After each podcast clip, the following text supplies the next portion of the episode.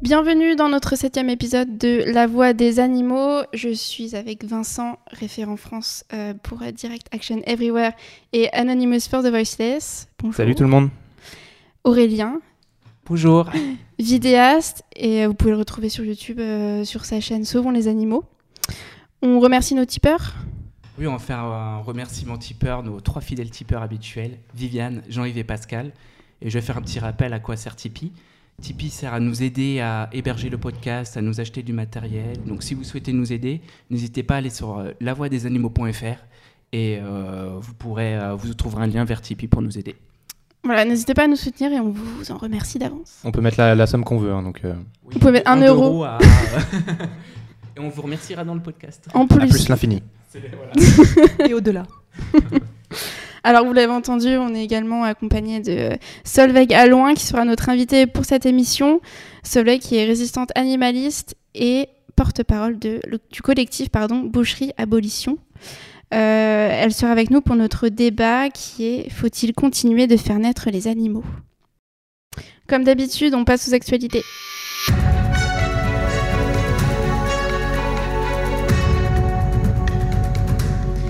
Pour la fédération de chasse, je cite, on doit pouvoir tuer des animaux, ce n'est pas si grave que ça. Oui, voilà, c'était. Euh, on est tombé sur un article de, euh, qui, donc, qui parlait d'une interview de, sur Sud Radio. Euh, de, que vous allez peut-être pouvoir m'éclairer. Donc, ce monsieur, donc, c'est conseiller politique. Voilà, Thierry Coste, son, son, il était décrit donc, comme conseiller politique de la Fédération nationale des chasseurs. Moi, j'aimerais bien savoir ce que ça veut dire déjà, son, son rôle. Qu'est-ce que c'est conseiller politique? Est-ce qu'il est vraiment impliqué en politique? Est-ce que ça veut dire qu'il décide des choses? Y aurait-il du lobbying? Ça pourrait, être, euh, ça pourrait être intéressant à creuser. Et du coup, voilà, l'interview est euh, juste euh, légendaire. Quoi. Il parle de. En fait, ouais, pour recontextualiser, il s'énerve contre le sujet du bac. Oui, bac de français de cette année. De cette année, qui était très fameux pour les animaux. Voilà, qui, qu'il a qualifié de propagande végane. Et donc, il demande, je crois, des excuses euh, publiques du, euh, du ministère de l'Éducation euh, voilà, par rapport à ce, à ce sujet de bac. Alors on va on va citer parce que vraiment c'est des perles, des perles, des perles, c'est magnifique. Un beau collier. Alors, ah ouais là. Alors je cite la nature aussi est cruelle. Oui. On est dans une dérive animaliste qui est inacceptable et je souhaiterais que l'éducation nationale ne s'en fasse pas le porte-voix ou l'écho on sent une tendance qui est toujours inquiétante, qui est de sacraliser la nature, de penser que l'homme est toujours le méchant, qu'il est toujours dangereux, toujours cruel, comme si la nature ne l'était pas. Cette tendance, je ne l'aime pas du tout, parce qu'elle ne correspond pas à la réalité. Ceux qui aiment le mieux la nature, les animaux, sont parfois ceux qui les utilisent. On notera le, terme. Hein. Ceux qui les utilisent, les éleveurs, les chasseurs, les pêcheurs. Les fédérations éduquent dans les écoles toutes les semaines, on agit sans doute beaucoup plus que les véganes ou les défenseurs de la nature, parce qu'on cherche à initier les gens à des choses qui ne sont pas faciles quand on est urbain. Donc, euh, moi, ah oui, d'accord, t'as vraiment repris tout. Ah, j'ai tout repris. Mais en fait, ce qui est génial, c'est qu'on dirait la propagande végane, en fait. C'est qu'il est en train de. Mais c'est ça, euh, ça, dans ses premières phrases, il parle de propagande végane, et à la fin, il explique euh, sans, aucune, sans aucune gêne que, de, que toutes les semaines dans les écoles, il y a des chasseurs qui vont pour passer, pour passer un message. Mais c'est énorme. Et personne, par contre, lui demande de, compte là-dessus. Donc c'est vraiment aller voir sur Sud Radio, il y a même l'audio qui dure 4 minutes 30 donc allez écouter de ça, c'est collector. C'est bien d'admettre que les éleveurs, les chasseurs et les pêcheurs utilisent les animaux et qu'ils sont cruels. Voilà. Le, le, mot, voilà, utilise, il est, euh, il est là, quoi. Que faire si vous voyez un chien coincé dans une voiture en pleine chaleur? Alors les beaux jours sont là et il y a de plus en plus d'accidents de, de, ce genre. Donc on... Tous les ans, ouais, on voit passer ce genre d'article avec euh, le, le, process, comment comment euh, réagir. quand on voit des, euh, des, animaux en détresse dans des, dans des voitures ensoleillées, enfin en plein soleil ou, pas d'ailleurs, parce qu'ils mm. disent clairement que même euh, avec fenêtre ouverte ou à l'ombre, ça ne change absolument rien, l'animal est, est, quand même en situation de danger. Donc voilà, ils expliquent étape par étape comment, comment faire pour intervenir pour avoir le moins de, de problèmes possibles par la suite. Et pour se rendre compte un peu, une voiture, donc au soleil ou non, en 15 minutes, la température passe à 60 degrés, ce qui est énorme. Enfin, il faut, faut quand même se dire. Euh, et en plus, nous, on a la chance de pouvoir euh, transpirer, mais ce qui n'est pas, le cas des chiens. Et je me souviens, un vétérinaire avait fait ça, un vétérinaire euh, anglais, je crois, ou américain, avait fait l'expérience où il s'était enfermé dans sa voiture en plein soleil. et avec un thermomètre et, et, il était resté, je crois même pas 15 minutes tellement c'était horrible quoi. Donc voilà, donc, donc si vous êtes témoin d'un animal qui est enfermé dans une voiture en plein soleil, prévenez tout de suite la police. Voilà, première étape. La police ou la gendarmerie. Voilà, c'est un peu votre protection en, en cas de problème. S'il y a une urgence, si vous voyez que vraiment l'animal est en très mauvais état, euh, Rappelez, en fait, c'est euh, si la police ne met trop longtemps à intervenir, rappelez pour dire voilà, l'animal est en situation de danger, moi je vais intervenir. Donc pour les prévenir déjà et euh, essayer d'attraper en fait des, témoins autour. Pour, pour qu'ils puissent ensuite confirmer que vous n'avez pas fait dans un but de, vandalisme. Quoi. Voilà. Donc briser la vitre en protégeant le chien évidemment ou le, tout autre animal. placer l'animal à l'ombre, lui verser de l'eau fraîche sur le corps, euh, pas trop froide Pas trop froide. Utiliser une serviette humide si possible. Euh, un ventilateur, si jamais on a un ventilateur sur soi, ce qui n'est pas toujours le cas, mais bon. Et le faire boire régulièrement. Et euh, l'amener chez un vétérinaire le, plus tôt possible. Et oui. Et alors, une, une, association de protection animale britannique a déclaré avoir reçu 377 signalements dès l'arrivée des beaux jours, ce qui est quand même énorme. Et bonne nouvelle aussi, en mai dernier, il y a eu une condamnation euh, un homme qui était condamné à un mois de prison pour avoir laissé son chien dans sa voiture. Et euh, le chien, malheureusement, n'avait pas survécu. Parce qu'il s'était euh, endormi sur la plage. Ah ouais. Voilà, c'est ça qu'il avait, qu'il avait sorti. La Nouvelle-Aquitaine adopte une motion visant à lutter contre la maltraitance animale. Voilà, ouais, c'est donc ça date du 26 juin. donc voilà, ça, ça, rebondit un peu voilà ce qui s'est passé avec la, loi alimentation. Euh, donc voilà, il y a deux motions qui ont été adoptées. Il euh, faut savoir que voilà, la région Nouvelle-Aquitaine, c'est la première région agricole d'Europe. Donc voilà, ils ont euh, ces mesures, voilà, je cite, elles visent à cesser progressivement d'ici la fin de la mandature d'octroyer tout financement direct à des entreprises ou industries qui s'adonneraient à des pratiques de maltraitance animale. Donc voilà, ils se, il se positionnent là-dessus par rapport à sûrement à ce qui s'est passé à l'Assemblée nationale mm. avec la, la, loi agriculture. Et donc voilà, dans l'article, voilà, il parle de, du broyage des poussins, de la castration à vif, euh, des élevages euh, en batterie par exemple pour les poules. Ce qui est intéressant, c'est de, de, montrer que du coup, c'est euh, voilà, le, broyage, la castration et l'élevage en cage tombent dans la maltraitance animale, si on les écoute. Donc, plutôt, alors qu'en en fait, c'est des, des, pratiques inhérentes à l'industrie. Donc, je, je, suis curieux de voir ce que ça va donner à, à, à, plus ou moins long terme. Un mur de la mort en Bretagne. Dans les Côtes d'Armor, un filet de 700 mètres de long contenant plus de 400 animaux morts a été retrouvé. Ouais. ouais, plus précisément, a été retrouvé échoué. C'est assez impressionnant à voir, hein, comme d'habitude. Euh, la majorité des animaux étaient des requins, il y avait aussi des raies. Alors par contre, ce qui est intéressant, c'est que euh, donc c'est ce qu'on appelle des filets fantômes. C'est ça. Moi, j'ai découvert le terme. Je savais pas que c'était euh, enfin que ça polluait autant en fait euh, les mers, c'est en fait les, filets et tout le matériel perdu en mer par les pêcheurs et qui reste accroché au récif. Et, euh, et, qui entraîne du coup euh, bah, des animaux qui n'étaient pas destinés à être pêchés en tout cas. Donc, voilà. Donc en plus d'être dangereux pour les animaux, il faut aussi rappeler que ces filets représentent plus de 40% des déchets plastiques en mer.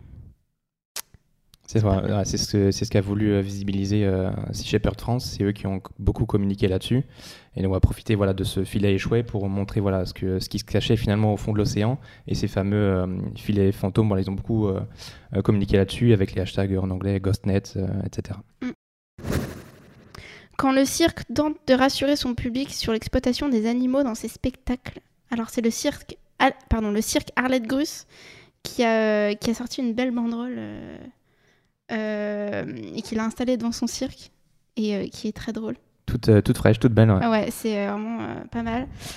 Et qui déclare Le cirque Grus est engagé dans le bien-être animal. Oui. Tous issus de programmation de reproduction, de, pas de programmation, pardon, de programme de reproduction, aucun de ces animaux n'a été prélevé dans son milieu naturel. Ici, ils sont aimés, soignés par des professionnels agréés par le ministère de l'Environnement. Ouais. Voilà. C'est très. Euh, oui, oui, va, va au cirque. Là, on parlait de propagande tout à l'heure. C'est là, ça, c'est la belle, belle propagande circassienne.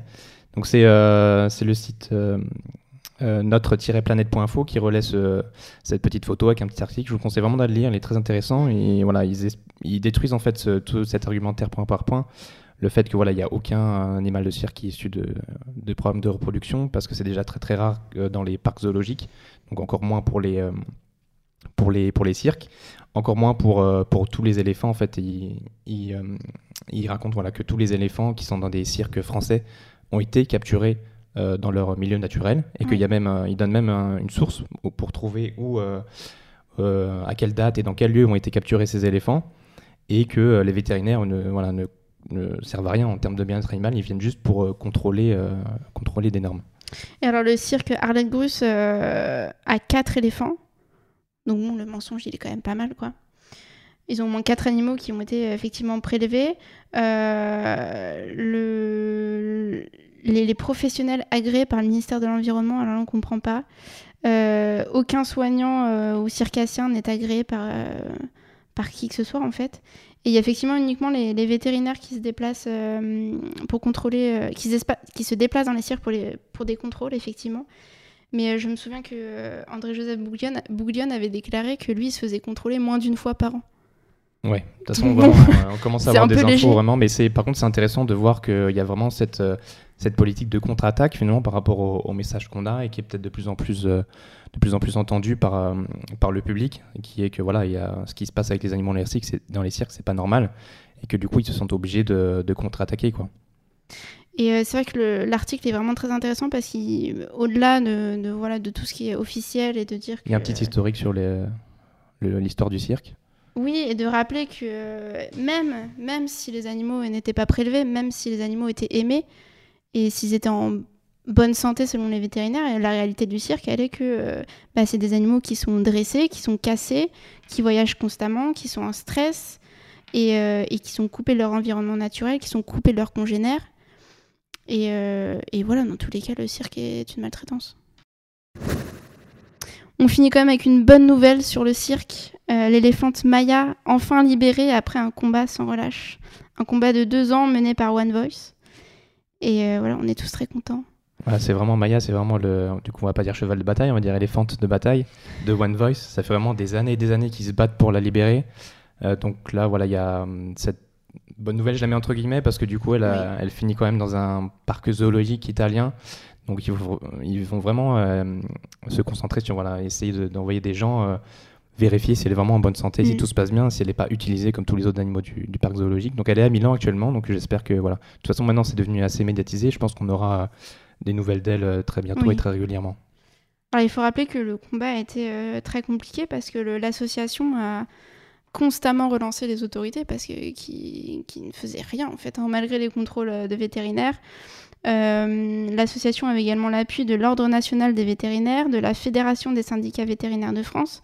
Il aussi des personnalités publiques qui se sont manifestées. et malgré ça, les démarches n'avançaient pas du tout. Euh, il y a également le cirque qui a, qui a attaqué l'association en justice et qui a aussi fait croire que l'éléphante était morte. Ça, c'est quand même dingue d'en arriver là. Il y a eu plein de rebondissements. C'était vraiment une victoire de la persévérance. Et c'est, euh, je pense que ça a eu, c'est vraiment fort en émotion pour, euh, pour les, les activistes de One Voice. Et oui, et ça annonce que du bon en fait pour la suite. C'est, le... c'est un symbole en fait de, de, du combat contre les cirques avec animaux et, et qui montre que c'est possible de sortir des animaux de, de cet enfer. Sachant que voilà, le, juridiquement, l'éléphant est toujours propriétaire de, propriété de, des gens de ce, de ce cirque-là. Et ça fait 40 ans, je crois. Si ça fait 40 ans qu'elle est exploitée pour, euh, dans les 40 ans, voilà. 40 ans d'esclavage. Bon, voilà, une très bonne nouvelle. Pour une fois qu'il y a des bonnes nouvelles. Hein, oui, il faut en parler aussi, ouais. Euh, voilà pour les actualités. On va passer euh, à notre invité et puis à notre débat.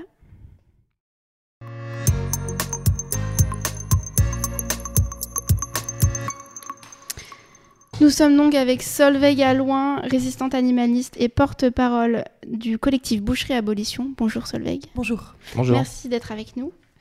Euh, alors tu es également théoricienne animaliste, euh, tu es aussi militante féministe. Euh, ton collectif Boucherie Abolition s'est fait remarquer dernièrement par une petite descente dans l'Assemblée nationale. Une descente carrément.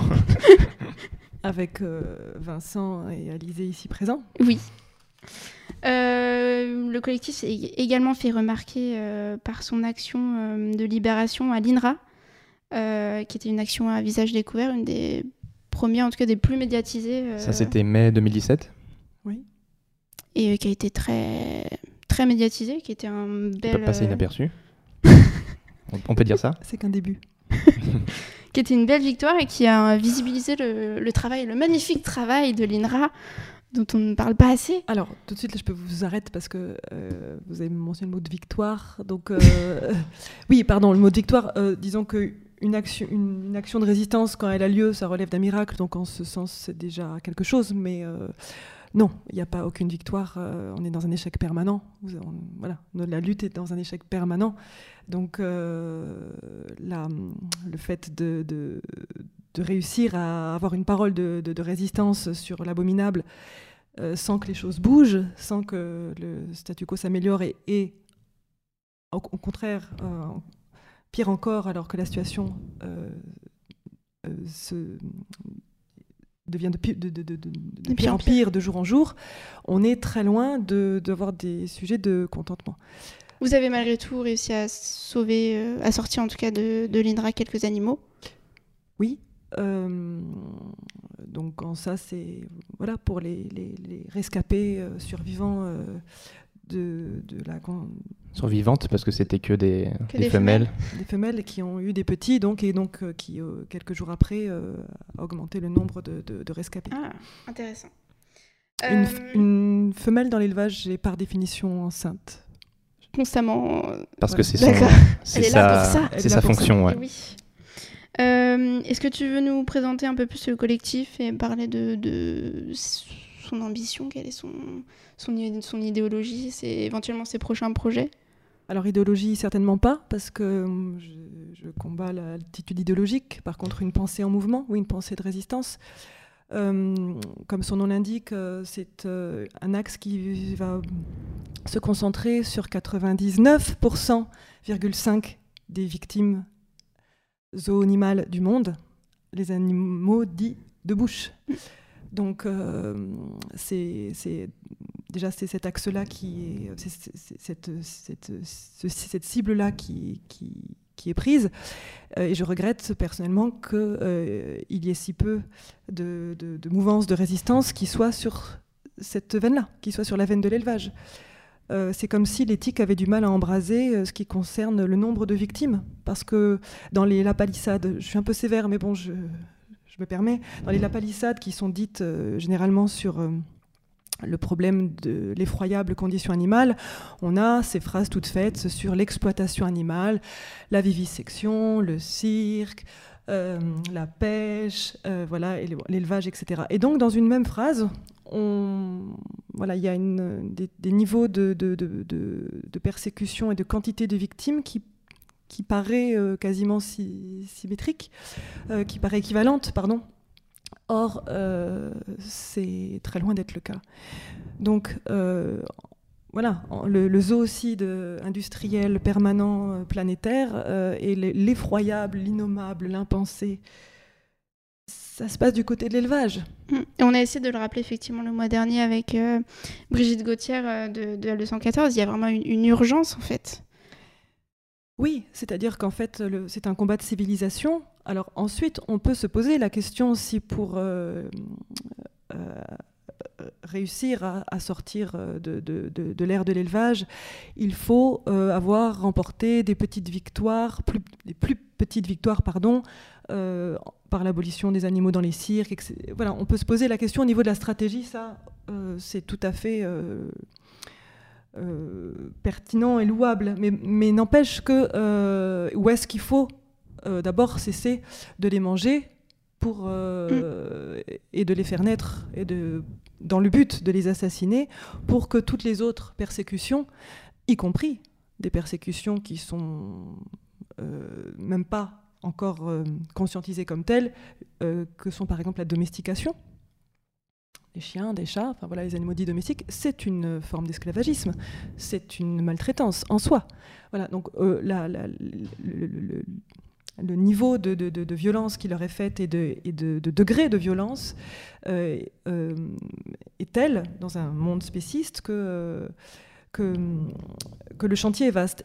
N'empêche que, euh, heureusement qu'elle 214 est sur cette veine-là, et, mais il serait temps que la conscience animaliste dans son ensemble prenne à bras le corps cet aspect-là. Oui. On en avait parlé aussi au podcast numéro 5, il me semble qu'on a vu le, débat sur les stratégies d'activisme. Et voilà, on avait parlé de, voilà, de ce qui se passait pour les cirques, pour les, les corridas, la chasse, qui avançait quand même, euh, mine de rien. Et que, voilà, que c'était bien aussi de, visibiliser que le, ratio en fait, de ce qui se passait dans l'activisme et ce qui était euh, ciblé sur les animaux euh, dits d'élevage, c'était pas, c'était pas ce qui, ça reflétait pas ce qui se passe aujourd'hui. C'est ça que que, tu, ton message, en fait, c'est on ne visibilise pas assez euh, cette partie-là des victimes bah, En fait, non, mais c'est tout, on est tout simplement dans l'absurde, enfin, soyons clairs. Enfin, 3 millions d'assassinats par jour, encore d'assassinats dans les abattoirs. En France. Euh, en France, mais encore plus, de encore plus de morts par jour, parce qu'ils ne meurent pas tous dans les mmh. Euh, on a essayé de comptabiliser les naissances par jour en France. Voilà, euh, donc on est, euh, c'est très, c'est impossible puisqu'en fait ces individus n'ont aucune existence, ne sont répertoriés nulle part. Il n'y a pas de statistiques en fait, c'est ça? ils sont comptabilisés à la tonne de déchets, donc il n'y a pas que les poissons qui sont les victimes poissons qui, pour qui c'est le cas. je parle notamment par exemple des, petits porcelets qui sont, dont on fracasse la tête et qui sont jetés à la benne. Ils ne se retrouvent pas dans les abattoirs. Donc, donc le, le chiffre est encore au-dessus de d'un d'une quantité qui n'est déjà pas pensable. Donc, euh, c'est pas rien cette affaire-là. C'est-à-dire qu'en fait, euh, euh, évidemment que quand c'est le spectacle de la torture, comme par exemple la corrida, euh, ça, fait un sens symbolique, ça fait une décharge symbolique supplémentaire qui, voilà, où la chose est décomplexée. N'empêche qu'il il faut faire un effort pour que la résistance soit au prorata. Exactement. Oui, si on remet les choses euh, claires. le, chantier, le chantier est immense, le chantier est vaste, parce qu'ensuite, euh, le problème commence. Et donc, qu'est-ce que l'élevage? Comment, est comment fonctionne le système de l'élevage à l'international, euh, au niveau planétaire? Et là non plus, étonnamment, la conscience animaliste est très, très débutante par rapport à ça. C'est-à-dire peu, peu informée, peut-être? Peu informé, bah, c'est-à-dire qu'en fait, on y arrive par euh, le, des choses très théoriques, très philosophiques, euh, l'antispécisme, euh, et puis le poison, le poison d'approche libérale qui est le véganisme, qui est vraiment un gros gros problème, qui vient voilà vampiriser les indignations et, faire l'apologie d'un comportement individuel qui, s'additionnant changerait la chose pour les victimes, ce qui est totalement faux et qui voilà qui, qui, qui, a beaucoup de de mensonges en fait dans son argumentaire, qui pense que voilà. Et euh, donc il y a plusieurs choses qui font qu'on n'atteint pas en fait le, nerf du problème euh, de la persécution animale, qui est que euh, on n'arrive pas à percevoir la, dimension matérielle, matérielle, systémique matérielle de comment tout ça fonctionne. Euh, et euh, je pense par exemple à un livre qui s'appelle euh, Comment l'industrie de la viande menace le monde, donc qui est écrit par Fabrice Nicolino, qui est journaliste à Charlie Hebdo. Et eh bien, ce livre-là est un outil de résistance bien plus conséquent que, parce, qu'il est, parce que justement c'est un travail d'investigation matérielle et qui regarde comment ça fonctionne dans le réel. Et donc ça, ça doit être absolument conscientisé, appréhendé appréhendé à l'international, puisque la, la, persécution animale euh, ne, connaît pas les frontières, ne connaît pas les logiques d'État. Euh, les animaux circulent, que ce soit via, les semences, euh, vivants, ils circulent, morts. donc il faut réussir à avoir une vue d'ensemble. et donc voilà, le chantier est vaste. Et quand on s'approche de la matérialité de leurs conditions, en prenant Prenons par exemple le, parcours d'une victime. Prenons-en le parcours de c'est quoi le, parcours d'un petit veau, euh, d'un poussin, voilà, et, euh, et, et, regardons ce qui se passe pour lui, ce qui se passe pour elle. Et donc ça, c'est un, une approche qui, permet bah, de, bah, tout d'un coup de considérer qu'il y a bah, une idéologie déjà de haine, effectivement, de, haine, de mépris, une invisibilité aussi dans le lexique, etc. Donc il n'existe déjà pas dans la langue, comment peuvent-ils... Et on sait très bien que pire que la haine, c'est l'invisibilité. Ensuite, il y a une idéologie donc, qui est l'humanisme, qui est le plus grand des totalitarismes, ou qui pose l'animal humain comme étant l'espèce supérieure. Donc on est dans un fascisme caractérisé. Euh, qui justifie euh, le zoocide permanent de nos alter ego. Et donc déjà, un, une idéologie, qui, euh, des représentations qui, qui alimentent cette, cette idéologie en permanence, des, une propagande, une propagande internationale, qu'on appelle autrement, enfin publicité, mais pas que par la publicité, qui a toujours un discours extrêmement volontariste pour créer des faux besoins qui fait qu'on fait qu'on nous apprend à les haïr et à, penser que leur, leur, ingestion, leur avalement et leur défécation est obligatoire et nécessaire à, notre espèce. Euh, et on arrive aussi à euh, des persécutions euh, eugénistes. C'est-à-dire que n'importe quel animal d'élevage a subi des manipulations génétiques. Des manipulations génétiques, déjà de, de, de différentes façons, à travers ce qu'ils appellent eux le génotypage, qui est des sélections, des sélections euh, de, de, races à l'intérieur même de, leur espèce, selon des critères humains, donc d'intérêt humain. Et, euh, et, là, on est face à une opinion populaire. Alors, je, voudrais vous entendre là-dessus pour que vous me disiez ce qui, si ça vous fait écho. Quand on parle de l'abolition de l'élevage, on est face à deux euh, phrases de monsieur et madame tout le monde. La première étant bah, si on abolit l'élevage, que va-t-on faire de tous ces animaux? Ou alors, euh, si on abolit l'élevage, ils vont disparaître. Les gens disent zoonimaux ou pas Non, c'est euh, des formations euh, animalistes. et en fait, donc en fait, l'opinion non instruite populaire dit une chose et son contraire. Donc ça signifie immédiatement qu'il y a une méconnaissance absolue, totale de comment tout ça fonctionne. Or, la vérité, c'est que l'élevage a fait disparaître à jamais, exterminer des espèces. Donc l'élevage fait disparaître des espèces saines, robustes, viables, pour en créer des mutantes euh, extrêmement... Euh, Elle a remplacé des espèces naturelles par des espèces euh, créées de toutes pièces. Voilà, mais sur, par, le biais de ce qu'ils appellent par une sélection génétique sur plusieurs générations. Mais sauf que là, on est ça c'est encore c'est l'élevage de papa et les méthodes du début du siècle, mais on n'en est plus là du tout. C'est-à-dire que maintenant, ils font ça en une seule opération génétique. Euh, euh, et, d'ailleurs, enfin, là actuellement, euh, c'est ça qui concerne l'excitation là des éleveurs, des elle est là-dessus. Hein, enfin, et nous, les animalistes, quand est-ce qu'on va mettre notre nez là-dedans mm. Il y a des nouvelles méthodes modernes où, ils coupent le, génome, où ils obtiennent ce qu'ils veulent en une seule opération. Et il y a, voilà. Donc, donc, mais je, m'excuse, je finis juste. Donc voilà, juste pour répertorier rapidement, c'est quoi les étapes matérielles d'une de, leur persécution Eugénisme, industrie du viol, sexage, séparation des mâles et des femelles, donc euh, enfermement, mutilation, empoisonnement. Euh, euh, j'en oublie, hein, j'en oublie, désenfantement, déportation, jusqu'au camp de Tuerie qui est la phase finale pour les individus, mais pas pour l'espèce, puisque tout ça est fait de façon permanente. C'est-à-dire qu'on est dans un cas de permagénocide, un cycle, permanent. Et en fait, l'élevage fonctionne, c'est un système clos qui ne repose que sur un interventionnisme humain, gigantesque, permanent, dans les gestes des, euh, euh, des, des, criminels légaux que sont les éleveurs, mais, euh, mais également dans la propagande spéciste, dans la propagande zoophage. C'est-à-dire qu'en fait, en 1846, quand le premier abattoir de Chicago ouvre, démarre de façon concomitante, démarre la propagande pour faire manger de la viande. Et sans propagande, il n'y a pas ça marche pas cette affaire-là. Donc, et donc du coup, ça ouvre encore d'autres chantiers de lutte qui, sont très peu abordés par les, résistants animalistes, un petit peu par une, québécoise qui est super, donc, où, elle, agit sur le publispécisme, mais euh, euh, c'est-à-dire qu'en fait, il pourrait y avoir des chantiers immenses que sur euh, qui aillent dans le sens de la contre-propagande pour donner à voir à quel point tout ce qui est dit est un mensonge caractérisé. Et euh, euh, bah, voilà, donc, euh, et donc encore une fois, ça, ça va rebourg des considérations véganes qui dit que s'il n'y avait pas de demande, il n'y avait pas d'offre, mais d'abord c'est l'inverse, et du coup ça néantise cet aspect de la fabrique du consentement, où tout le monde s'accorde à dire que ça existe. voilà, la zoophagie n'est pas un choix, c'est un consentement à une propagande active, et donc il est grand temps de rentrer dans quelque chose d'extrêmement actif, dans une contre-propagande, pour enlever les voiles devant tous ces, niveaux de mensonges.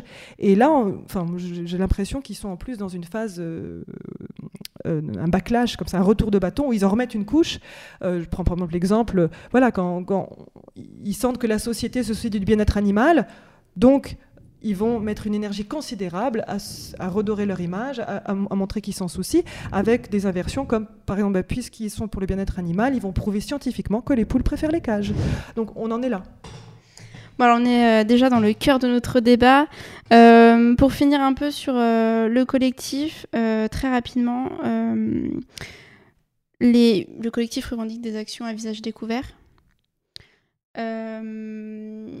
Est-ce que avec la répression qui est grandissante et on l'a vu avec les procès de 269 libération animale par exemple, est-ce que ça va pas sonner la fin de ces actions justement engagées et politiques des, citoyens qui luttent qui luttent contre ce massacre? Est-ce que le collectif est-ce que le collectif pourra continuer ces ces méthodes d'action. Euh? Qu'est-ce qui va sonner la fin? Le, La répression. Est-ce que ça va freiner euh, cet activisme à visage découvert? Tu penses? On voit qu'on commence à de euh, plus en plus taper sur. Bah, il y a un axiome logique qui est que la torture animale, la persécution et l'assassinat animal est légal. Donc on est dans un chantier où on se bat contre un, un esclavage, le fait de faire naître dans le but de génocider euh, cette pratique-là est légale.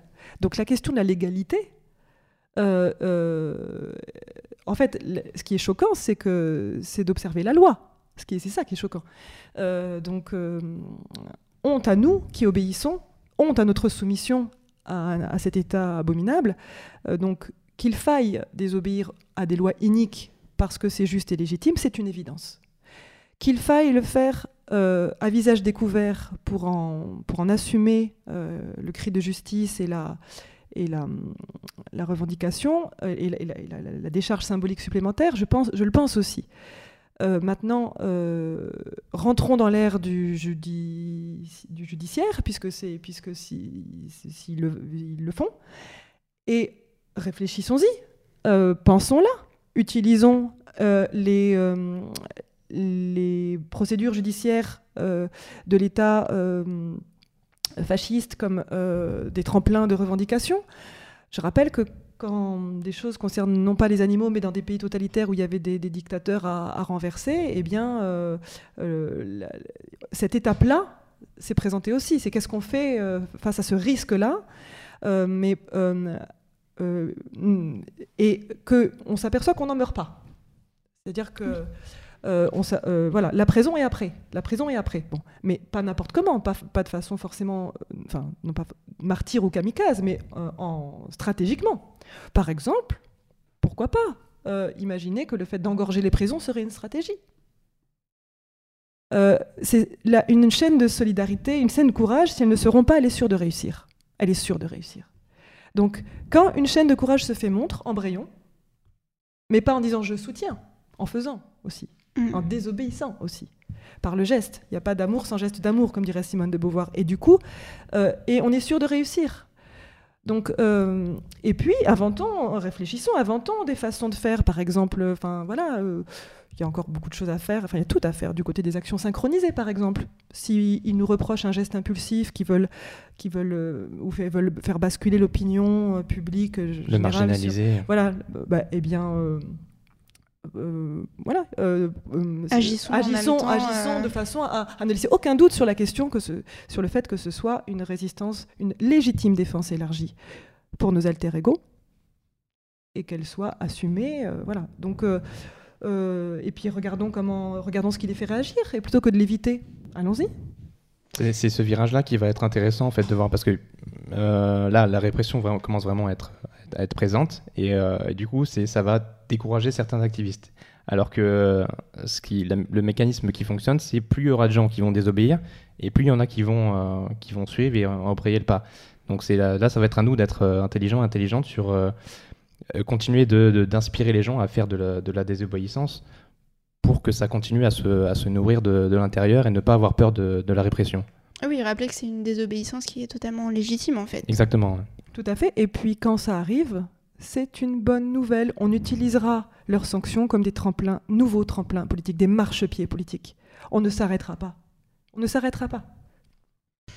Bon, sur ce message d'espoir, on va pouvoir passer à notre débat, du coup, officiellement, qui était Faut-il continuer de faire naître des animaux?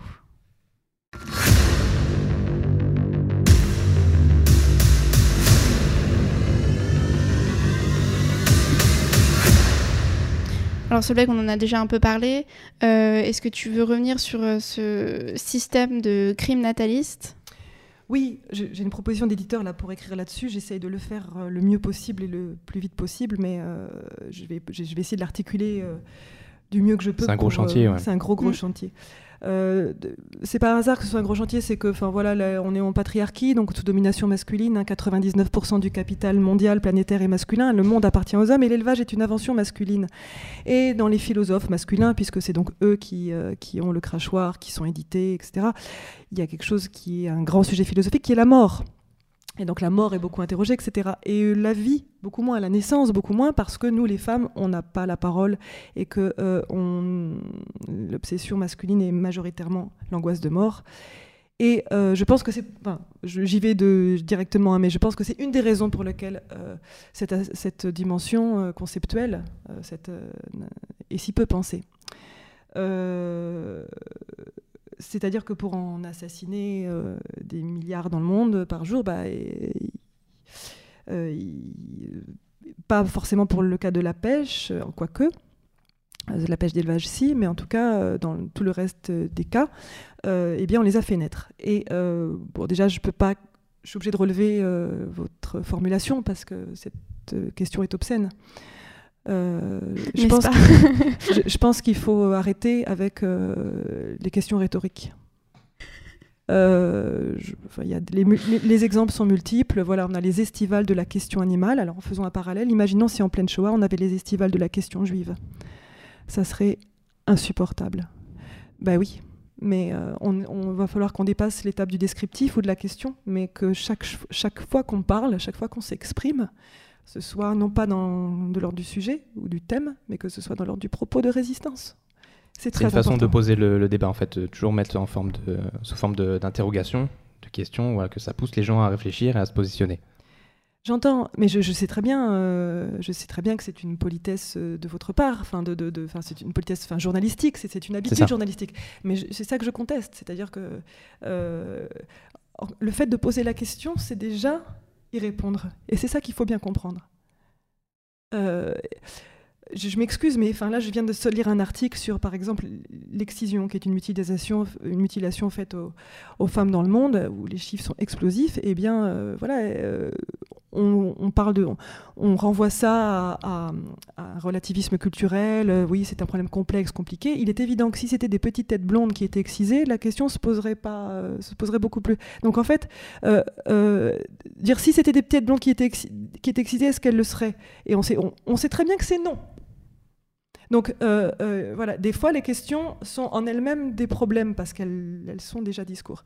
Euh, donc bon, pour y répondre donc quand même, bien sûr que de faire naître dans le but de génocider est le plus grand scandale de notre civilisation. et ça a lieu de. C'est. on comprend comme au niveau éthique, c'est encore autre chose qu'un meurtre qu'un meurtre prémédité qui est un, assassinat, qu'un meurtre de masse qui est un génocide, euh, c'est un perma-génocide. C'est-à-dire que c'est un, holocauste, c'est un holocauste par la naissance. Donc c'est pour ça qu'on avait une banderole à la marche pour la fermeture des abattoirs. C'est ça? N-O-L-O, Nolocost, voilà, c'est un néologisme. D'accord, il n'y a pas de H, d'accord. Il n'y a pas de H, mais euh, ou comme on avait la banderole qu'on avait conçue ensemble euh, avec Alizé et Vincent ici présents, euh, Stop Holocaust. Pour la marche pour la fermeture des abattoirs. Voilà, Stop Holocaust nataliste, parce que voilà, il faut. fort d'une analyse radicale. Donc je rappelle ce que veut dire radical, c'est qu'il prend les choses à leur, le problème à sa racine. Donc un combat n'est jamais assez radical, dans le sens où plus euh, il, s'en prend aux racines du problème, aux racines du mal, plus il est efficace. Un combat qui n'est pas radical, c'est un combat qui euh, s'attaque aux symptômes. Euh, donc, on, est bien d'accord que la radicalité est une vertu de lutte, est une, bonne attitude de lutte. Et d'un point de vue d'une analyse radicale sur le, mal qui leur est fait, eh bien, il est tout à fait logique, cohérent de s'en prendre à la légalité de leur naissance. Euh. Et donc ça pose euh, donc plusieurs choses. Déjà, un, sur le droit de propriété, sur euh, nos alter ego, évidemment.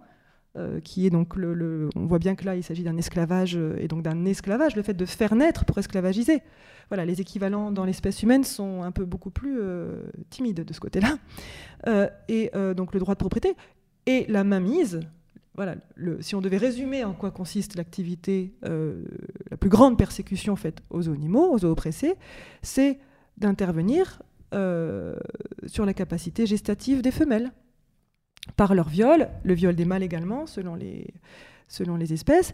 Euh, et donc, c'est de, par exemple de revendiquer l'interdiction universelle des viols procréatifs de l'industrie du viol reproductif. Voilà. Euh, et euh, ça, ça serait euh, donc de, et donc de, de, de tarir, de, supprimer le, enfin, le, robinet du sang des abattoirs, mm. la source. C'est non mais on est d'accord, enfin que c'est une histoire de logique. Oui. ah, pour nous, c'est très logique, mais apparemment, pas voilà, C'est pour ça que c'est intéressant voilà, de poser le, débat comme ça. De, voilà. Donc voilà, c'est ce que donc toi et Boucherie Abolition, du coup, vous essayez de, de visibiliser le fait que voilà finalement les abattoirs ne sont que euh, la, la, fin de, de, leur, leur, chemin euh, d'horreur et mm. qu'il y a plein plein de choses avant et que finalement on n'en parle pas et donc c'est euh, donc c'est ce à quoi tu t'emploies avec Boucherie Abolition. Oui, et déjà quand on est que sur, donc cet, que sur cet aspect du génocide nataliste, quand on regarde comment il fonctionne, de quoi il est fait, c'est déjà un chantier immense. Et donc, moi, j'ai hâte qu'il y ait encore plus de gens dans la population conscientisés euh, qui, qui, qui, qui, qui, qui œuvrent de mille façons différentes là-dessus. Euh, voilà, encore une fois, eugénisme, sexage, euh, désenfantement, des, désallaitement.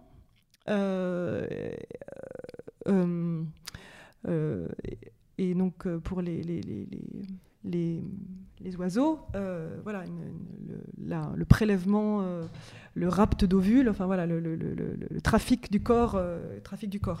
Donc, euh, et donc, euh, s'en parle un petit peu quand elle parle des protéines féminisées. Donc ça, c'est vraiment le, lexique, moi, que j'aime pas trop, parce qu'on est déjà dans, dans le langage... Euh, alimentaire. alimentaire. Mais il y a une particularité dans le fonctionnement de l'élevage qui est qu'il y a une phase, une, certaines espèces sont exploitées avec un N. Donc je, rappelle à chaque fois parce que en, voilà, en podcast, c'est, euh, on, on, voit, on visualise pas les mots parce qu'en plus il y, a les liaisons. Donc voilà, à chaque fois, elle rajoute un N devant le, le, terme. N, le N, le, le M pour naissance. voilà, pour, pour mettre l'accent sur la naissance. Sont exploités. Donc c'est euh, ce qu'on sait concernant le lait, les œufs, euh, les plumes. Les, poils, voilà, tout ce qui vient d'un corps vivant et qu'on peut lui prendre, euh, lui spolier avant son assassinat. Et donc il y a la exploitation et la extermination. Donc ça, c'est certaines espèces qui, comme par exemple les cochons, qui ne sont, euh, qui sont des esclaves d'engraissement et dont on ne tire pas euh, bénéfice avant, leur mort. Avant leur mort. Et donc évidemment que toute exploitation finit comme une extermination, mais que dans un parcours de souffrance. Et, là, par exemple, je m'intéresse un petit peu de près au, à la vie spécifique aux persécutions des poules dites pondeuses. Je, enfin bon, voilà, vous savez, hein, on croit toujours avoir vu le pire, mais là, j'avoue qu'il y a un cumul impressionnant, impressionnant, et euh, qui vient d'un estorage, de l'exploitation avant, euh, avant euh, dans ces cas-là, avant la délivrance de la mort. donc, oui, il euh, y a beaucoup de choses à faire de ce côté-là. Euh, et c'est important, sur ça, participe en fait. Voilà, la question qu'il nous a posée, c'était voilà sur les réactions des gens, enfin qui, euh, qui nous opposaient toujours. Mais d'où viennent ces animaux Qu'est-ce qu'on en fait? Et en fait, ça, ça visibilise bien le fait que les gens ne sont pas au courant qu'aujourd'hui dans, dans l'élevage, il n'y a absolument plus rien de naturel, plus aucune technique, euh, ou espèce qui est naturelle, dont, avec ces animaux dont on se nourrit, on s'habille, euh, etc. Et les gens pensent toujours, ont toujours cette image voilà, bucolique de, des élevages et grâce au salon agriculture, ce genre d'événements.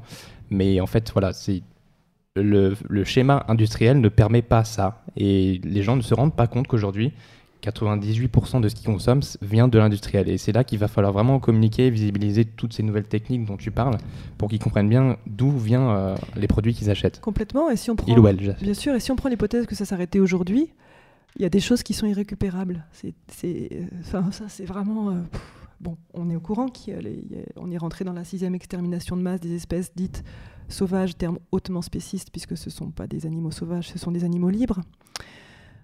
Qui, euh, subissent du coup aussi les conséquences de, qui subissent, nos erreurs. qui sont empoisonnés par euh, leurs alter ego esclaves. Mais mais ça, on, ça, on le sait, et il y a, on va dire, une espèce de d'empathie de la société civile à cet endroit. Mais ce qu'on sait moins, c'est que les pratiques de, qui sont faites sur les animaux euh, esclaves pour de, l'élevage euh, sont tout le temps faites pour des critères euh, au bénéfice du profit de l'humain et que ce faisant il y a des choses il y a des espèces qui ne seront plus jamais viables qui seront toujours malades on le voit de façon déjà parce que c'est des espèces qui ne peuvent pas vivre en plein air et qu'on doit maintenir enfermées. Et, et, on, on, le voit quand on, on en libère quelques rescapés eh bien, c'est un travail humain considérable parce que c'est comme si on, voilà, si je veux faire une analogie, c'est comme pour un être humain qui serait polyhandicapé, euh, donc qui a besoin d'une attention très particulière. Euh, et donc, on est très vite face à une impasse. Moi, j'ai, ma première lueur sur l'aspect du crime nataliste, c'est quand j'avais visité donc, les lapines de l'INRA pour voir comment elles se portaient, leur petit lapro, et que j'ai vu la masse de travail considérable du refuge qui s'en occupait. Et j'ai fait une dépression vertigineuse en disant, mais c'est, on est déjà arrivé au bout de, ce qui est possible. Enfin, c'est ce que j'allais euh, dire, moi. Les, refuges, en fait, sont ceux qui peuvent euh, vraiment témoigner de ça parce qu'ils récupèrent donc beaucoup d'animaux de, de, de, cette industrie et qui ils peuvent vraiment témoigner que voilà, ces animaux ne sont pas faits pour, euh, pour avoir une vie normale, pour vivre après et, normalement dans, c'est-à-dire courir, se déplacer, avoir des, des comportements naturels. Aujourd'hui, toutes les manipulations génétiques qu'on leur a infligées leur, ne leur permettent plus ça. Et les, mutilations et les persécutions et, leur polytraumatisme. Donc en fait, euh, euh, mais euh, ça c'est toi qui avais dit ça, Vincent, qui avait formulé une fois comme ça, et je me dis mais c'est exactement ça. Ils ne sont pas faits pour vivre, ils sont faits pour mourir. Ils sont programmés pour mourir à maturité. et donc de leur côté, voilà, dans leur, dans leur corps de souffrance, il faut voir ce que ça, ce que ça peut représenter, quoi. Donc vraiment à tous les niveaux, enfin, le, combat, le pilier du combat animaliste, il est là. Euh, il est là, euh, en dépit des horreurs euh, des autres, des, autres persécutions, industries. Voilà. Et je voulais quand même préciser aussi que enfin, il y a cet aspect-là. Hein, pour, euh, euh, un, des, axes politiques euh, très importants donc, qu'on essaye d'avoir avec l'intitulé Boucherie Abolition. Mais je voulais mentionner, donc ça sera sûrement pas fait aujourd'hui, mais j'y travaille en ce moment sur voilà, qui sont les responsables de la extermination. Et je voulais amener une considération. moi, c'est comme ça que je vois les choses. Il y, y, a un combat à deux niveaux. Un niveau qui est de convaincre les zoophages de les déconvertir de la zoophagie, de les convaincre. Euh, voilà, les gens qui mangent des animaux. Voilà, qui, de leur faire make the connection, comme euh, c'est beaucoup employé euh, par les anglo-saxons, de les faire sortir de la dissonance cognitive, voir son steak comme un animal mort, etc. Voilà, il y a un chantier qui est fait de concerner le fait que la zoophagie ne va pas de soi, est culturelle, est une invention, etc., et que le végétalisme est tout à fait parfait pour tout le monde. Donc, donc là, il y a à convaincre la société civile dans son ensemble et, avec donc ça, c'est un immense chantier. Mhm. De, ça, c'est un premier niveau. Le deuxième, mais euh, si on se pose la question à qui profite le crime, et dans tout système totalitaire, il y en a qui profitent le crime et d'autres qui le subissent, eh bien, ce ne sont pas ces gens-là qui profitent le crime, si ce n'est, je sais, sur le simple plaisir, enfin, si ce n'est sur le plaisir gustatif. Très bien. Mais ces gens-là déboursent de l'argent pour avaler du meurtre. Or, il y a un autre niveau de population qui, lui, ne débourse pas d'argent pour avaler du meurtre, euh, mais qui en gagne. Et moi, c'est là-dessus où je voudrais mettre l'attention. C'est-à-dire qu'en fait, euh, ce sont les... les commanditaires Les commanditaires, les exterminateurs. Et là, il y a tout un chantier qui, à mon avis, est absolument nécessaire, où il faut sortir de la nébuleuse grise de, on est, personne n'est coupable parce que tout le monde l'est, et qui est de hiérarchiser euh, les niveaux de responsabilité, les degrés de culpabilité dans le système de l'élevage et dans le système spécifique dans son ensemble d'ailleurs. Et quand on commence à, regarder les choses comme ça, eh bien, il y a des choses qui apparaissent tout de suite comme des évidences. Premier grand commanditaire, grand torsionnaire du 21e siècle, etc., les multinationales de l'agroalimentaire. Tyson, Cargill, Nestlé, Lactalis. Donc j'ai eu vent que on se dit bon est-ce qu'on va parler des multinationales? Oh non ça va être ennuyeux. Je vous assure que c'est pas ennuyeux du tout. Je vous, vous invite à, mettre votre nez là-dedans. C'est absolument abyssal et par ailleurs, les bonne nouvelle, c'est qu'on trouve des alliés de lutte aussi, euh, puisqu'en fait, les multinationales, euh, quelle que soit leur activité, sont vraiment au bénéfice de personne. Euh, et, si elles étaient toutes démantelées, ça serait une excellente nouvelle pour euh, la civilisation euh, animale dans son ensemble. Donc, un, les multinationales tout en haut de la pyramide, donc euh, voilà, Nestlé, Bigard, voilà, Lactalis, etc. et ensuite, donc les, les, exécuteurs exécutants, les petits capots, voilà, tous les, éleveurs, voilà, les sociétés de transport, etc., les bouchers, qui, qui, sont le commerce hein, du, du, génocide. Donc, ce sont les acteurs du système et il faut les attaquer, voilà, et etc. J'ai pas tout dit là puisque je sens. Mais c'est pas forcément eux qui, qui, profitent de système, parce qu'aujourd'hui les éleveurs éleveuses, il y en a plein qui sont en situation de précarité financière.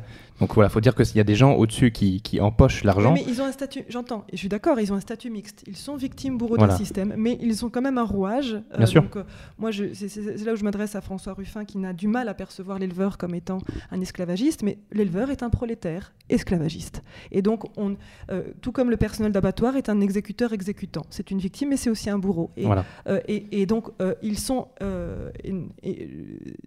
mais là où moi je ne suis pas tout à fait euh, euh, forcément, je dirais pas les mêmes choses que Brigitte Gauthier, c'est que quand elle, elle dit qu'elle n'attaque pas des individus mais un système, euh, je l'entends, je le comprends tout à fait, mais n'empêche qu'un système est fait d'individus. Et donc, si on ne peut pas prendre des, figures, ben on ne pourra pas avancer non plus. Moi, j'en suis intimement convaincue. Autre chose sur laquelle je, que je, qui me tenait à cœur d'exprimer, de, c'était que Ah, ça y est, j'ai un blanc.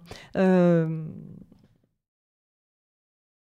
oui, c'était, euh, euh, c'est que par exemple l'objectif louable, extrêmement courageux et en plus efficace hein, de, de, de L214, c'était de, qu'ils répètent tout le temps, c'est qu'ils veulent faire débat dans la société, ils veulent imposer le débat. et bien sûr, c'est nécessaire. Mais, mais, moi qui suis par exemple euh, plus érudite, par exemple, sur l'histoire du féminisme et des luttes des femmes euh, en patriarchie, eh bien, force est de constater que le débat ne suffit pas à faire, changer, à faire changer les choses. On fait que de parler, en fait. Euh, ne suffit pas à faire changer les choses, et pire, que même en présence d'un débat très vif, il peut, la situation des femmes, la persécution des femmes peut empirer. Et c'est le cas actuellement dans le monde. Jamais la situation des femmes n'a été pire qu'aujourd'hui. Donc en fait, ça veut dire quoi? Ça veut dire que euh, moi, je suis euh, pas, euh, je suis absolument pas convaincue que que c'est l'effort pédagogique qui changera les choses. En tout cas, pas tout seul. En, lui, voilà. Et que s'il n'y a pas une résistance offensive, offensive, qui se fait montre, maline, va, quand on combat un système tel, il faut avoir des stratégies. Voilà. Maline, qui se renouvelle, qui, se, voilà, qui, qui, qui, qui à chaque embûche. Euh, s'adapte. Qui s'adapte, voilà, qui s'adapte, qui repense les choses à chaque étape. Euh, eh bien, c'est fini pour tout le monde. Parce que il se trouve que, euh, vous n'ignorez pas non plus, que, et ça c'est une des choses qui, qui nous pend au nez, c'est qu'on ne peut pas questionner tout ça comme si on avait tout le temps devant nous. On l'a pas. Les victimes ne l'ont pas, ça c'est sûr et certain. Mais euh, de toute façon, c'est un inédit de civilisation, c'est-à-dire que notre but n'est pas d'abolir l'élevage, notre but c'est d'abolir l'élevage le plus vite possible. Parce que l'écocide en cours, euh, les effets collatéraux du permolocauste, je m'excuse pour cette formulation, euh, eh bien, font que l'empoisonnement euh, écologique. Voilà, l'impact que ça a sur l'environnement. L'impact sur l'environnement qui, enfin moi j'aime pas trop non plus ce mot, je préfère le mot de nature, enfin, sur notre maison à tous. Et eh bien, euh, euh, parce que le concept d'environnement c'est encore un autre problème. Mais en fait voilà, et eh bien fait que qu'on on va vers des catastrophes de grande, grande, grande ampleur, y compris pour l'animal humain. Alors on peut se dire voir ça comme ça, on peut dire bah et après tout, parce que c'est, je ne sais pas si vous avez entendu parler de la pensée des collapsologues sur l'effondrement, enfin les théories de post-effondrement. Eh mhm. bien, euh, moi, je suis très, très, euh, j'ai un positionnement très particulier avec ça. C'est-à-dire que l'effondrement un peu apocalyptique avec tout d'un coup enfin voilà des ouragans des, des, le nucléaire qui explose etc serait encore moins pire que l'apocalypse méthodique que représente l'élevage donc puisque ça stopperait cette activité là donc euh, voilà, enfin, tout ça pour dire que vraiment, en termes de, de, combat de justice, euh, voilà, que tout le monde euh, rejoigne la résistance, parce qu'il n'y a pas plus jouissif comme vie que de se battre pour ça, parce que c'est ce qui fait le plus de sens. Et alors, moi je dis ça, le but n'est pas d'invisibiliser les animaux, mais comme on a parlé de beaucoup de sujets, rappeler aussi que ce combat est complètement intersectionnel et que et que voilà, ça peut rejoindre le féminisme, l'anticapitalisme et euh, oui, alors il va falloir faire très attention à ce concept-là. Euh, Qu'est-ce que j'ai dit euh, Non, c'est une. Enfin, l'intersectionnalité est une. Est un, en tout chose... cas que. On... Non, mais il faut définir les termes en fait. L'intersectionnalité, c'est un, un, concept Je tout à fait louable. lié et que. Oui, mais attention, il a été dévoyé et actuellement il est utilisé pour faire monter des fascismes. Donc c'est un gros gros problème. Voilà.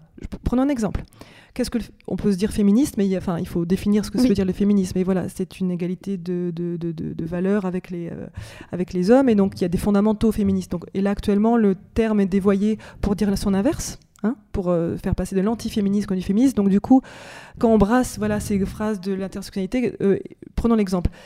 Là, je viens d'apprendre grâce à un, journaliste de guerre qui euh, extrêmement spécialisé, qui a travaillé toute sa vie euh, voilà, sur les, qui, qui, est spécialiste d'Israël. De, donc j'avais plein de questions. Je lui dis qu'en est-il de, l'animalisme en Israël, enfin sur place, etc. Mhm.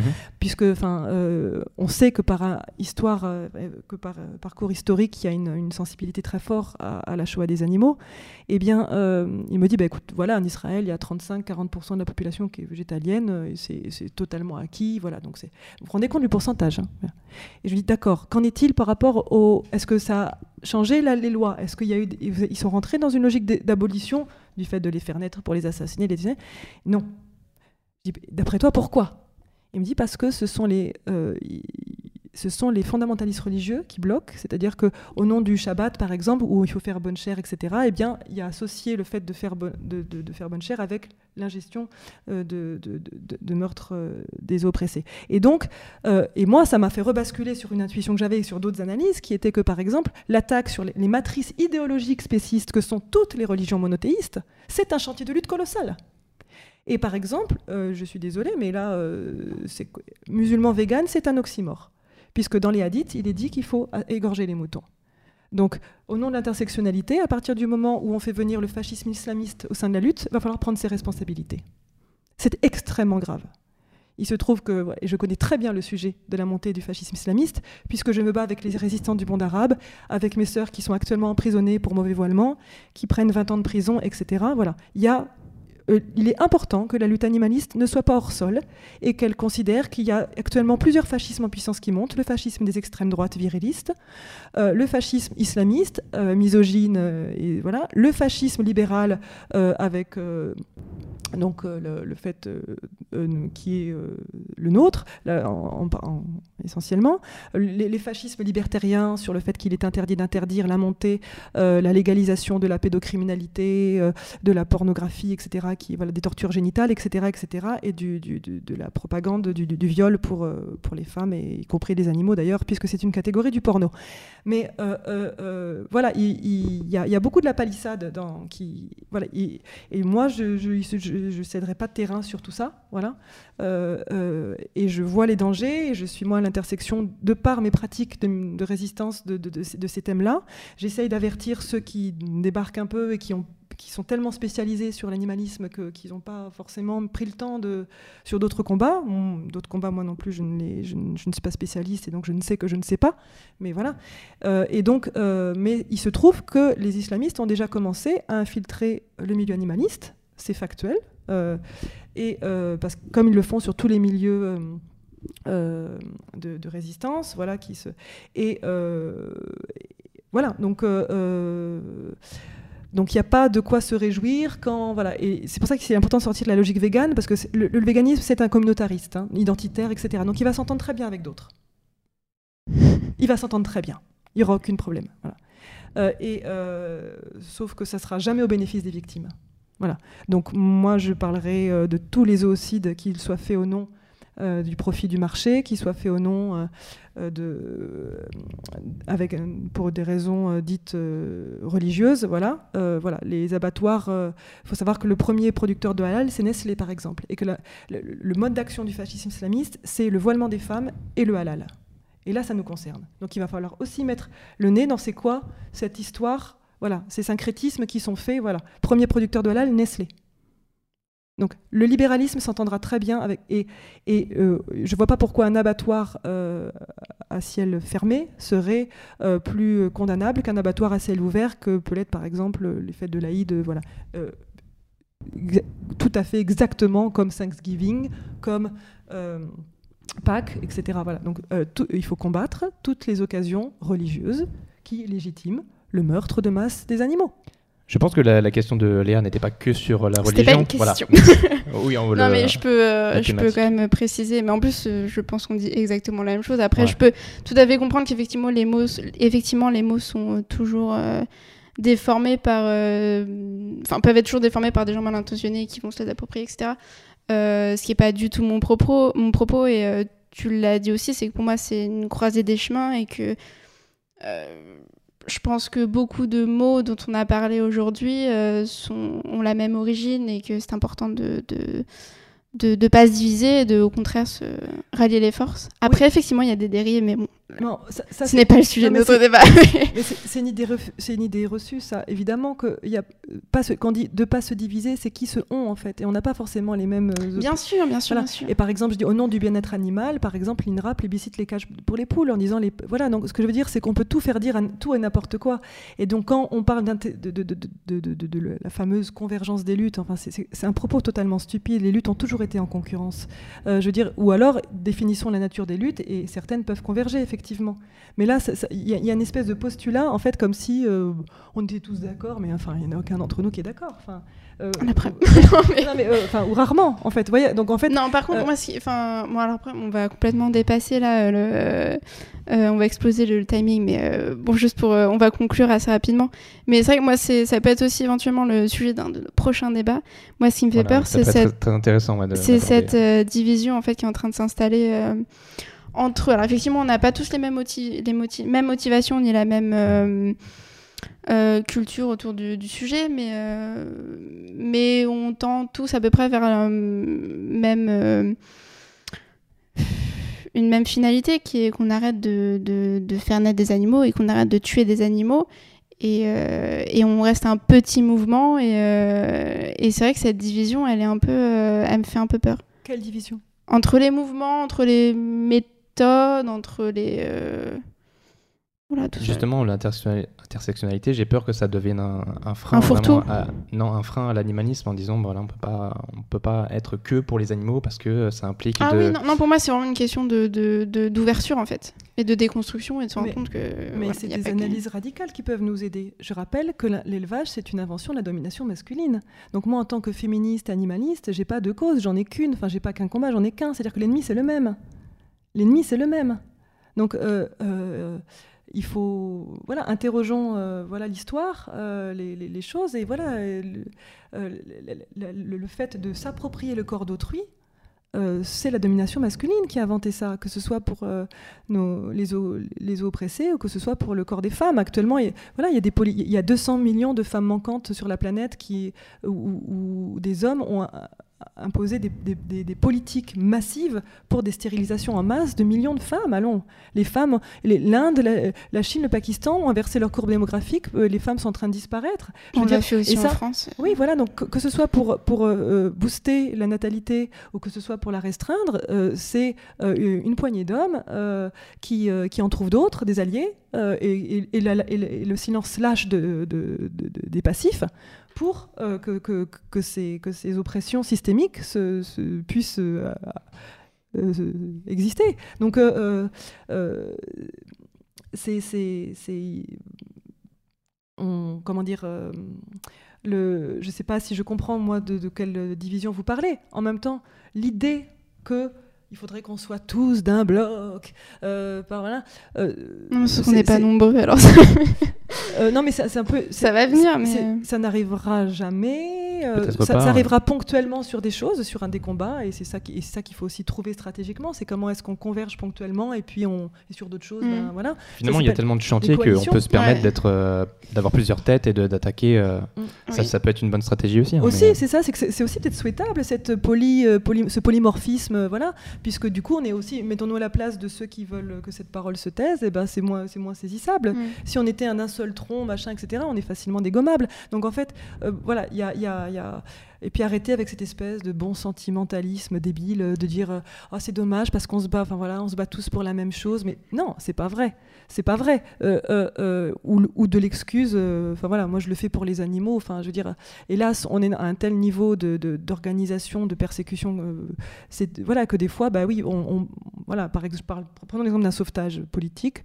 On, peut en sauver 30, mais on risque de pas de pas avoir le temps. Donc, alors que si on en sauve 15, on est sûr d'avoir le temps. Voilà, qu'est-ce qu'on fait hmm. euh, Donc on est face toujours à des choses comme ça, euh, pragmatiques, et donc du coup, euh, voilà, les, bons sentiments ne, suffisent pas à, justifier des, certaines, voilà, certaines, certains rassemblements. Bon, c'est ce qui va conclure notre émission. Alors, c'est un...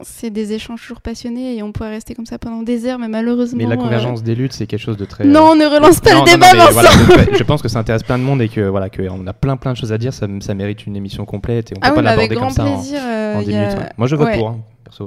Bah, écoutez. Ce que vous en pensez. Moi, moi, que du bien. Alors, on voit les liens entre, non, entre, d'aborder ah, la, thématique. ah, euh, ah, oui, entre, bah, si les liens entre Bayer, les, nazis, Monsanto, Nestlé, Lena, etc. On fera une émission de deux jours. on voit par exemple que la lutte. On fera les 24 heures de vérité, mais en podcast. la lutte contre l'antisémitisme a beaucoup de choses à dire à la lutte antispéciste, la lutte féministe également. Donc euh, évidemment, et, et, dans les systèmes oppressifs, on retrouve des constantes et de les, et de, et de les, de les saisir sur d'autres luttes nous aide à trouver des outils pour la lutte animaliste. Donc voilà, c'est un. Euh, moi là, je travaille sur les responsables donc de la. Sur, et je, je, là, c'est pas abouti, mais si. Euh, mais ensuite, je pourrais en parler mieux que ça quand, quand, quand je, j'en aurai fait le tour de la question. C'est très, ouais, des, des, pistes très intéressantes. Bon, merci beaucoup, Solveig. Merci beaucoup à vous. Merci. Merci à vous et on vous dit bah, à bientôt.